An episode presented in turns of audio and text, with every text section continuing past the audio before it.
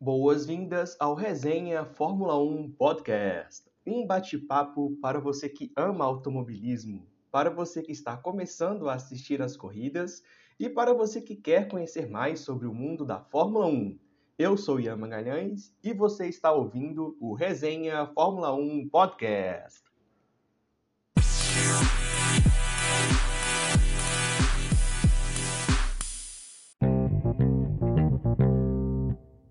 E começamos mais um episódio falando tudo sobre a corrida do próximo final de semana, Grande Prêmio da Rússia disputado em Sochi.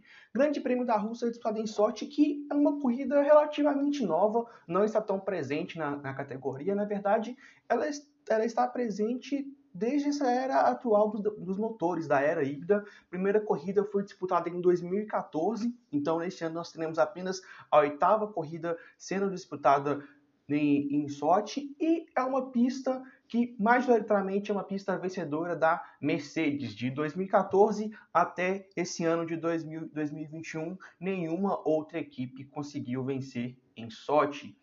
Em 2017 foi a primeira vitória de Valtteri Bottas na, na categoria, no seu ano de estreia na Mercedes. Nesse, nessa época, o Grande Prêmio da Rússia ainda era uma das primeiras corridas do calendário. Valtteri Bottas consegue a sua primeira vitória. E em 2018 tivemos ali uh, dois momentos muito clássicos dessa pista. A primeira, a grande disputa do, Lewis, do Lewis Hamilton com o Sebastian Vettel, eles disputando ali roda, roda roda do, desde ali a, a reta principal e entre o, e o trecho entre a curva 2 e a curva 4, com o Lewis conseguindo fazer a ultrapassagem. Em 2018 foi uma disputa muito forte dentro dois, desses dois pilotos e um dos capítulos importantes foi esse Grande Prêmio da Rússia. E nessa mesma corrida aconteceu uma, uma polêmica e já famosa ordem de equipe da Mercedes, quando foi, nessa corrida que acabou uh, estourando aí o, um dos famo, uma das famosas falas e memes aí que todo pessoal de, uh, de automobilismo gosta e que tem acompanhado, que é a famosa fala do do Valtteri It's James, sim, foi numa foi nessa corrida de foi numa corrida de sorte em 2018. Uh, ah, o James ele é o estrategista de corridas né, da Mercedes, então ele já ele é comum ali uh, ele aparecer no, nos rádios, mas foi nessa corrida uh, que onde a gente escutou ali muito claramente Valtteri James ser da posição uh, para, o, para o Lewis Hamilton.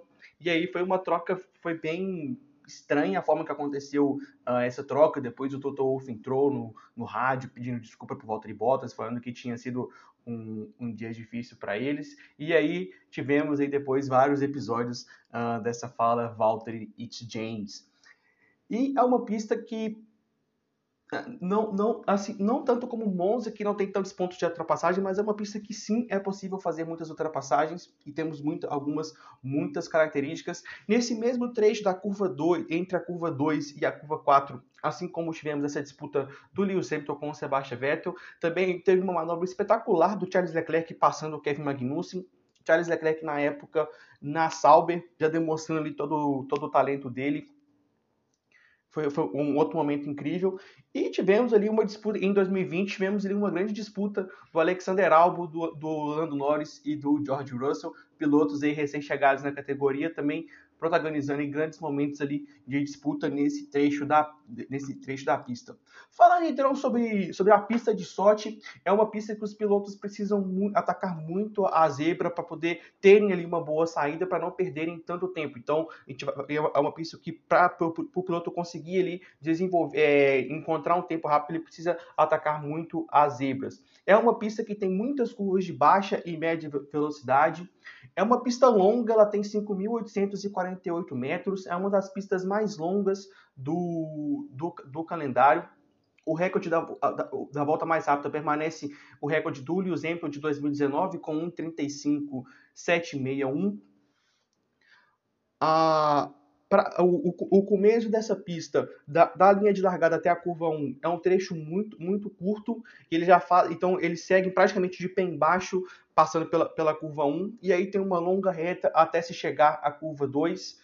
Entre, essa, entre a linha de largada e a curva 2 é, é, um dos principais pontos de ultrapassagem, também é um dos pontos ali de detecção da asa móvel. Uma freada muito forte para a curva 2 Nessa freada da curva 2 devemos ver aí uh, grandes, uh, a maioria das ultrapassagens. É uma freada muito forte com uma curva à direita.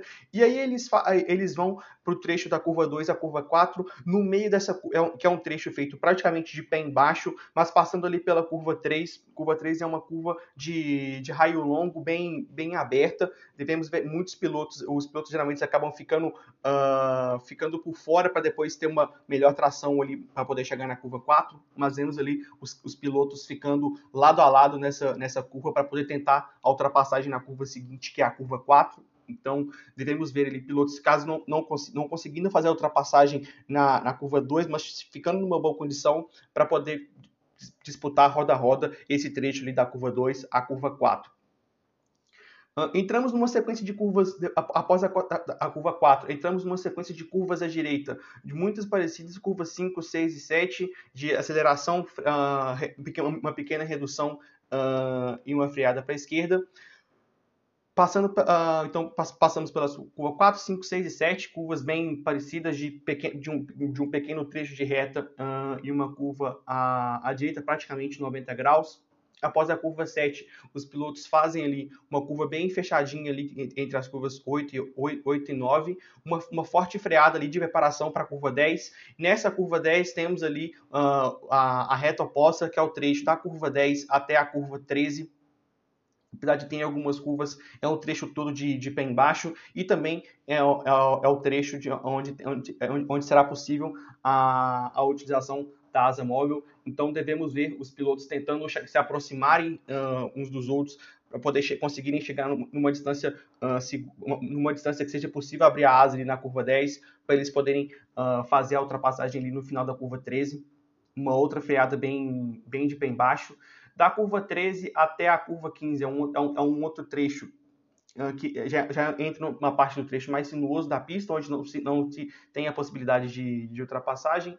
É, é uma curva muito cega, uh, curva, as curvas 14 muito 15. Na verdade, essa pista é repleta de, de, curvas cegas. As curvas cegas são aquelas que o piloto não consegue ver ali a, a, saída, a saída da curva ou não ter ali uh, uma referência de quando a curva vai, vai começar passando ali por uma espécie de chicane das curvas 15 a 16, um trecho bastante uh, sendo um, um, trecho bastante pequeno, travado e fechado das curvas 16 até a curva 18, que é onde eles e a curva 18 é uma curva para a direita e eles já fecham a volta. Detalhe que a, a linha a linha de chegada é bem bem rente ali a, ao final da, da curva 18.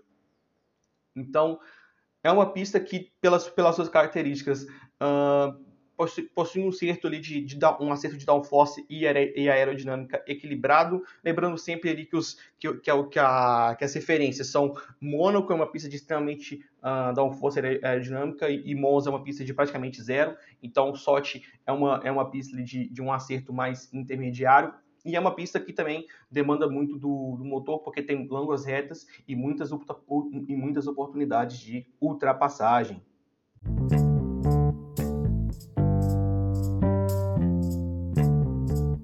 Falando agora sobre as expectativas para esse final de semana, um detalhe extremamente importante e que já tivemos algumas notícias sobre é com relação às trocas de, de componentes, trocas dos motores e consequências punições. Uma das equipes que já avisou ali a FIA que vai testar uma nova especificação do, dos seus motores e por consequente vai ter que pagar a punição e largar de trás é a Ferrari. Ferrari a Ferrari tem trabalhado numa nova especificação do, do seu motor e por isso vai largar do final do, do final do grid em sorte, já fez esse comunicado, e nesse, e nesse tipo de situação, onde as punições acabam acontecendo pelas trocas dos, dos componentes, uh, a ordem, caso tenha alguma outra equipe que faça isso, o Leclerc, Leclerc e Carlos Sainz vão largar à frente desses pilotos que vierem atrás, porque foram os primeiros, os primeiros a fazerem esse tipo de comunicado. Então, quando tem essa situação de troca de, de motores e componentes e algumas posições e que vão acabar tendo que largar no final do grid, é decidida a ordem através de quem de uma ordem de chegada, literalmente, de quem faz o comunicado primeiro para a FIA. O final, o, os compostos utilizados serão os mais macios possíveis, C3, C4, C5. Uma curiosidade interessante sobre o circuito de Sochi é que ele fica dentro, uh, uh, entre ali, o Parque Olímpico, uh, que foi construído para as Olimpíadas disputadas na Rússia, Então, é uma pista que não é muito abrasiva, ou seja, ela não exige tanto assim nos pneus. Então, o, o composto a ser utilizado é o da gama mais macia, C3, C4 e C5. E, pela, e pelo que a gente tem visto na, na, temporada, é um tipo de composto que facilita a Red Bull. Então, a Red Bull tem lidado melhor com esse tipo de, de pneu. E temos também mais algumas características muito interessantes para prestarmos atenção nesse final de semana. Uma delas é com relação à temperatura principalmente na sexta-feira vai estar muito frio, então a gente vai ver muitas equipes tendo bastante problemas uh, com relação ali ao famoso grain, né, que é o, uh, igual o Luciano Butti comentava nas transmissões, que é o macarrãozinho dos pneus. Então, assim como já também explicamos no nosso episódio uh, sobre undercut e undercut, mas undercut e overcut, mas basicamente o grain é quando o pneu ele não se atinge a temperatura, o pneu ele não, ele não atinge a temperatura de, a temperatura de uh, a, temperatura, a, temperatura, ideal de funcionamento, e aí ele acaba se desgastando, né? então ele vai esfarelando. Então, por isso que, que, que, cria essa camada, então o piloto vai perdendo ali a aderência. Então, vai estar bastante frio, isso por decorrência do, do, do tempo, uh, até, uh, até, esse, até a, o, os dias de treino já tinha chovido bastante em Sochi, no Q3, a previsão é de muita chuva, então durante, ali a, durante a disputa do Q3 é, já é esperado uma muita chuva, um grande volume de chuva, então não será nenhuma surpresa se não tivermos o Q3, uh, ah, pelo fato de da grande quantidade de, de, de chuva que está sendo esperada para o Q3. Na corrida não tem, não, não, a previsão não é de tanto volume de água assim, é, mas há a possibilidade de chuva e é um fator que muda tudo, porque na, na, na, chuva ali os carros se equivalem mais, as equipes têm menos controle com relação às ações e aí passa a depender muito mais da habilidade do, do, seu, do, do piloto. É uma pista que, pelas características e pelo que nós vimos nesse, o que nós temos visto na temporada, é uma, em teoria seria uma pista favorável à Red Bull, Porém, até o Christian Horner já fez um, um comunicado falando que é, as pistas mais favoráveis à Mercedes uh, que, que, ainda teríamos no, calendário seria Monza e Sochi.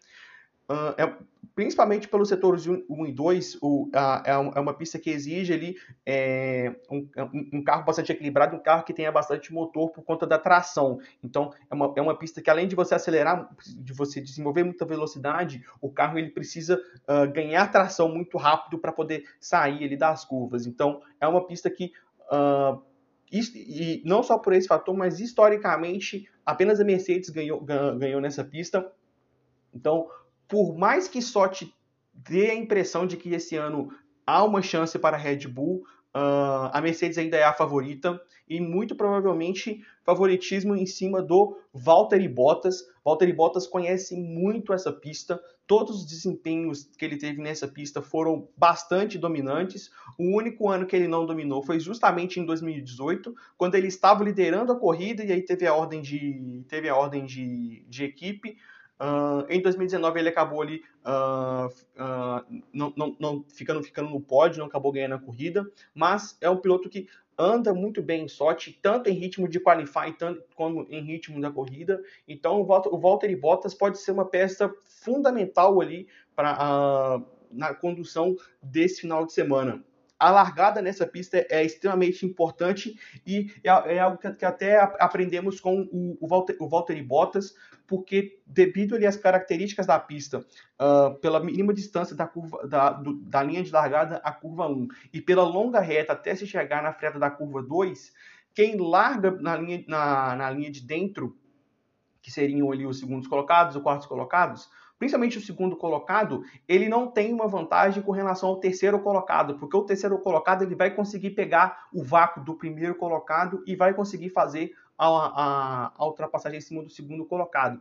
Então, não, não, me recordo agora exatamente um ano, se foi em 2019 ou em 2020, mas o Valtteri Bottas eh, ele, ele tinha feito ali uh, a sua volta voadora no qualifying, ele ficou na segunda posição. E o Verstappen ia abrir a volta, ele percebendo que não uh, que não teria como mais alcançar o Lewis Hamilton, ele nessa ele acaba cedendo o vácuo para o Marcos Verstappen. E aí nessa aí, aí por, por, ceder o vácuo, o Marcos Verstappen conseguiu ultrapassá-lo. E aí ele largou de terceira posição. E ele falando, né, que, que ele fez isso porque nessa pista largar na terceira posição é melhor do que largar numa segunda posição. Então, é um fator extremamente importante para uh, ficarmos atenção.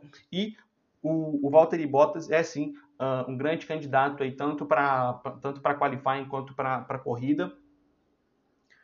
Dependendo do que acontecer com relação às trocas de motores ou não de, de Verstappen e, e Lewis Hamilton. Mas uma informação importante, é, prática, essa pista é praticamente a última oportunidade uh, das pistas que estão uh, a seguir, em que a, a, equipe consegue diminuir ali a diferença no caso de uma troca de pneus, uh, de, uma troca de, de uma troca de motores, melhor dizendo. Então, as próximas pistas são pistas de mais dificuldade de ultrapassagem. Então, nessa pista, os carros conseguem tirar ali uh, essa diferença. Então, podemos ver aí ter um cenário de Max Verstappen e Lewis Hamilton largando lá do final do grid por, por conta disso. Mas se isso não acontecer, a posição de largada vai ser determinante. Pessoal, é isso. Eu espero que vocês tenham gostado. Se você gostou, compartilhe esse episódio nas suas redes sociais e nos siga no Instagram, no arroba resenha, arroba resenha F1 Podcast. Um grande abraço, fiquem com Deus e que tenhamos um ótimo final de semana de corridas. Esse foi o Resenha Fórmula 1 Podcast.